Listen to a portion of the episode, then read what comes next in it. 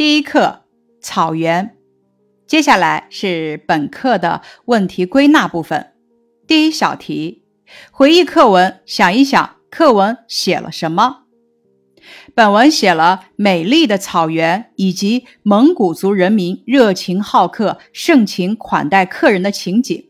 第二小题，回忆课文，想一想课文从哪些方面写了草原的美？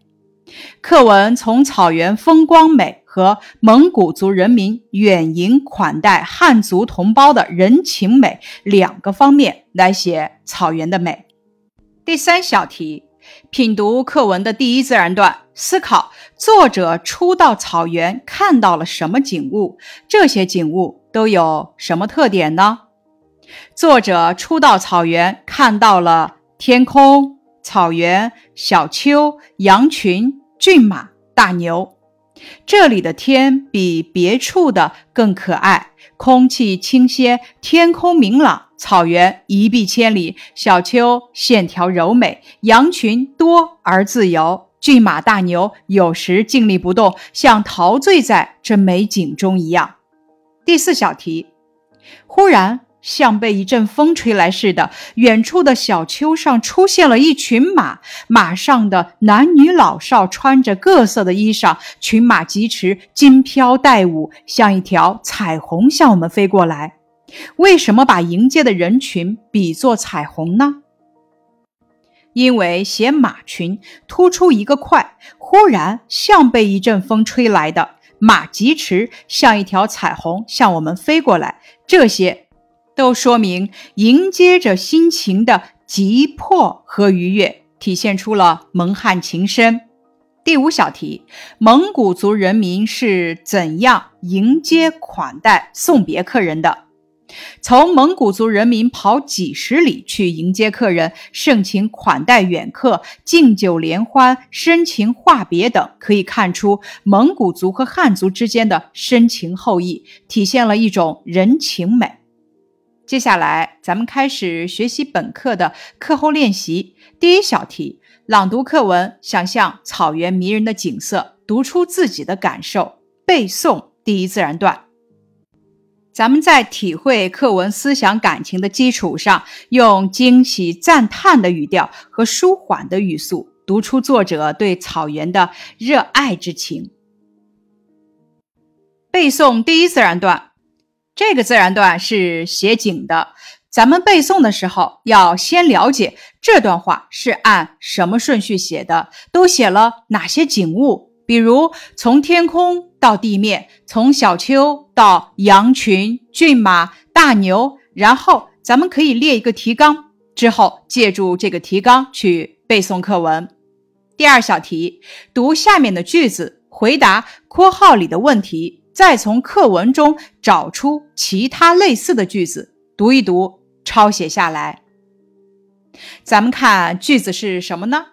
那些小丘的线条是那么柔美，就像只用绿色渲染，不用墨线勾勒的中国画那样，到处翠色欲流，轻轻流入云际。这种境界既使人惊叹，又叫人舒服；既愿久立四望，又想坐下低吟一首绮丽的小诗。哪一句是直接写草原景色的？哪一句写了作者的感受？在写景中融入感受有什么好处呢？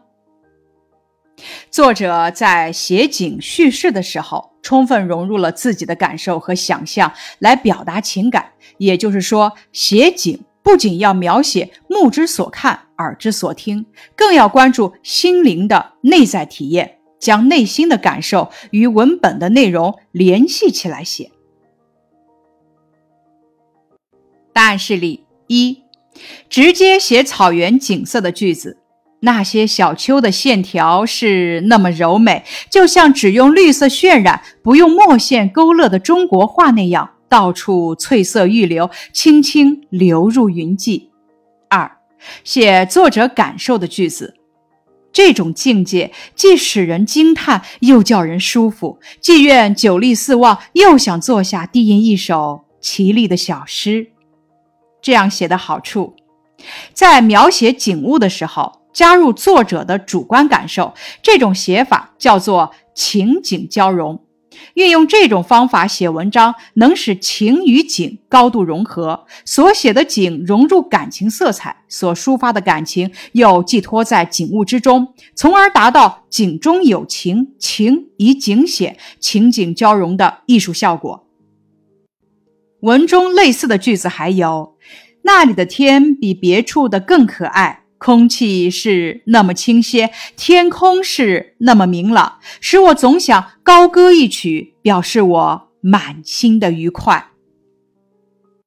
接下来一题：蒙汉情深何忍别，天涯碧草化斜阳。你从课文哪些地方体会到了蒙汉情深？生活中你也有过与人惜别的经历吧？和同学交流。首先，咱们从“蒙汉情深何忍别，天涯碧草话斜阳”入手，先初步读懂字面意思，然后聚焦喜迎远客以及主客联欢这两部分的重点语句进行默读圈化。咱们由阅读的内容想开去，比如主人们敬酒时说了些什么，他们的表情动作是怎样的。再次，咱们回到诗句，从“情深”“何忍别”等关键性词语中，想象老舍一行与蒙古族人民分别的情景，感受人物不忍离别的情感。从天涯、碧草、斜阳等具有草原特色的景物中来体会作者对草原一景一物的不舍，以及对蒙汉之间深情厚谊的赞美。事例如下：这句话是说蒙古族人民和汉族人民之间的情谊很深。怎能忍心马上分别呢？于是大家在夕阳下无边无际的大草原上，相互倾诉着惜别之情，迎客会见联欢和话别，处处洋溢着蒙汉情深。一喜迎远客，人多，男女老少一群马，盛装穿着各色的衣裳，心情急切。群马疾驰，金飘带舞，像一条彩虹向我们飞过来。二，大家热情的欢迎远方的客人，使安静的草原变得热闹起来。热情会见，见面时大家的手总是热乎乎的握着，握住不放。虽然语言不同，但心可是一样。三主客联欢，热情好客的蒙古族人民总是用好酒好肉，载歌载舞招待最尊贵的客人。老舍一行人也热情回敬。四一一话别，饭后大家在夕阳下依依惜别，舍不得离开。那生活中你也有过与人惜别的经历吧？和同学交流一下。咱们首先去充分体会作者的情感，然后再联系生活实际，想一想生活中有哪些类似的情形。比方说，是否有过与亲人好友分别的经历？那当时的情形是怎样的？分别时的心情如何？有什么感受？以此加深对课文内容的理解，养成由阅读的内容想开去的阅读习惯。答案示例：今年暑假，远在上海的表弟来我家玩。暑假里，我经常带着他去上山采花、下河摸鱼、上树捉鸟、下地摘菜。短短的十几天，我们之间就建立了深厚的友谊。临别的时候，我们依依不舍，互赠了礼物。我把一把精致的木质手枪送给了他，他也把心爱的玩具电动车送给了我。我们还约定明年暑假一起玩。我和爸爸妈妈把他们一家人送到了车站。当列车开动的时候，我的心都快要碎了，像被什么东西拉扯着似的，隐隐作痛，还有一些酸楚。接下来一则事例：记得读三年级时。我有一个特别要好的同学，每天我们总是一起上学，放学一起回家，几乎是形影不离。可是有一天，他突然对我说：“今天这也许是我们最后一次见面了。我疑惑地看着他，心里琢磨着：什么叫最后一次见面了？他要去哪儿？我们来到湖边坐下，他看着我疑惑的双眼，笑了一下，从袋子拿出一支精致的钢笔，给你。我伸出手，接过马野给我的钢笔。我要搬家了，要到上海上学了。这是我给你的送别礼，希望你能喜欢。我愣住了，脑海里全都是我与马野的美好回忆，两行泪不知何时从我眼里流了下来。他继续说道：“我要离开这所城市了，我希望你能记住我。”我有点茫然，过了良久才说：“你要走了，还回来吗？回来记得找我。”我们在湖边聊了很久很久。夕阳把我们俩的影子拉得很长很长。接下来一则事例：和亲人分别是一件伤感的事。哥哥要去上海读书，一个寂静的早晨，没有人说过什么话，空气中充满了收拾行装的声音。我早上没吃饭，也没喝水，想到哥哥下午就要离开家了，我不禁难过的流下泪来。要知道，他是我的整个小天地，我的一切。我敬慕他，崇拜他，他是我心目中的英雄。午餐时，他说笑话逗我，但我却哽咽着吃不下食物。五点钟渐渐的近了，我的心跳得更快、更响，心情也更沉重了。